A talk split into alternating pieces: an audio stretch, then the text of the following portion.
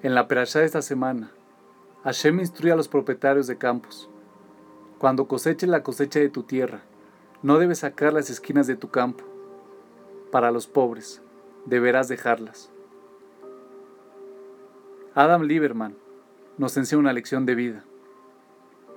Hashem le dice al pueblo judío que deben dejar un rincón de sus campos sin cosechar, para que los pobres puedan venir y tomar de él. Dios no les ordena dar de sus cosechas a los pobres, sino que deben dejar para ellos algunos de sus cultivos. La diferencia, aunque aparentemente insignificante, es en realidad bastante poderosa. Cuando alguien necesitado tiene que tomar de otra persona, esto no solo requiere de mucho valor por parte del receptor, sino que también puede ser una situación bastante embarazosa. Dios nos creó a todos de manera tal que experimentamos un inmenso sentimiento de placer cuando somos capaces de ser autosuficientes. Hay momentos en los que todos necesitamos ayuda de uno u otro tipo.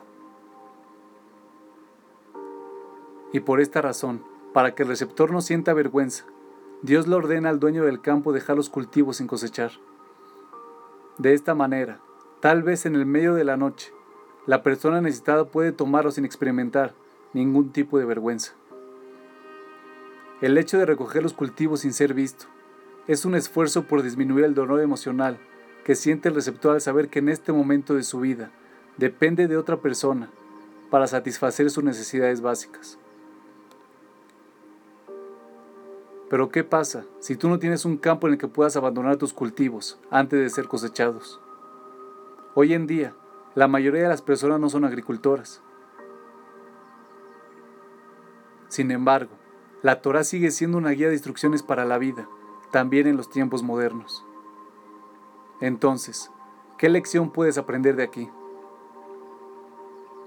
Quizás puedas aprender que a veces debes dar a los demás sin dejar que ellos u otras personas se enteren que fuiste tú quien dio.